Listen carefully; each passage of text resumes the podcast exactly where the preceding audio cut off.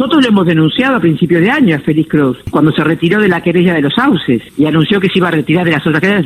Lo, hemos este, eh, denunciado penalmente por incumplimiento de los deberes de funcionario público. Nosotros los argentinos, los ciudadanos, que pagamos nuestros impuestos, ¿qué es lo que nos preocupa? Que los bienes del Estado sean, alguien los controle, que el gobierno de turno no venga y se lleve todo y nadie lo controle.